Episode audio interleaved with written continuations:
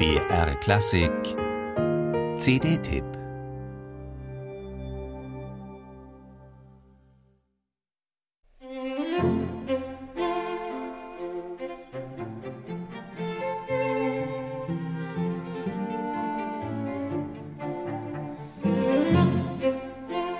Die frühen Werke Josef Sux sind noch stark vom musikantischen Temperament und Melodienreichtum seiner böhmischen Heimat geprägt.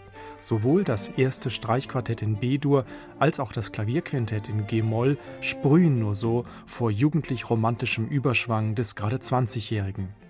Zudem spürt man den Einfluss des Schwiegervaters Antonin Dvorak, den Zuck hoch verehrte. Beschwingt sowie wunderbar aufeinander abgestimmt musizieren das Minguett-Quartett und der Pianist Matthias Kirschnereit das anmutige Klavierquintett, dessen Scherzo sogar das Lob von Johannes Brahms fand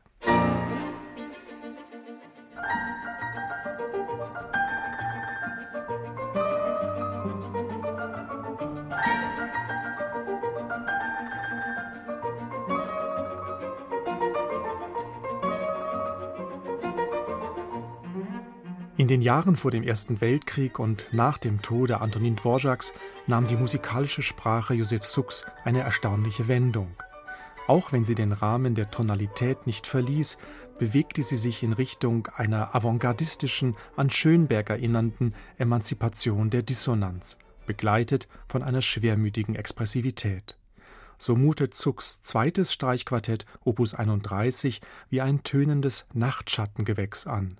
Gleich drei Sätze des insgesamt viersätzigen Werkes tragen die Vortragsbezeichnung Adagio. Sie wirken wie düstere Meditationen, vermischt mit einer unterschwelligen Aggressivität. Vielleicht ist das auch der Grund für die ambivalente Aufnahme, die das Werk bei seinen ersten Aufführungen im Jahr 1912 fand.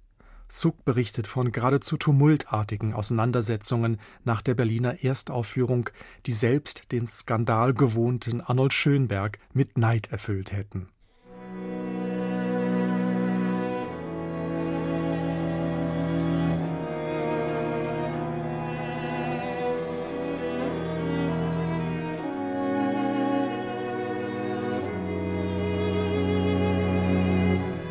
Gerade bei der Komplexität und Expressivität des Spätwerks von Josef Suck kommt dem Minguett-Quartett die Erfahrung mit zeitgenössischer Musik sehr entgegen.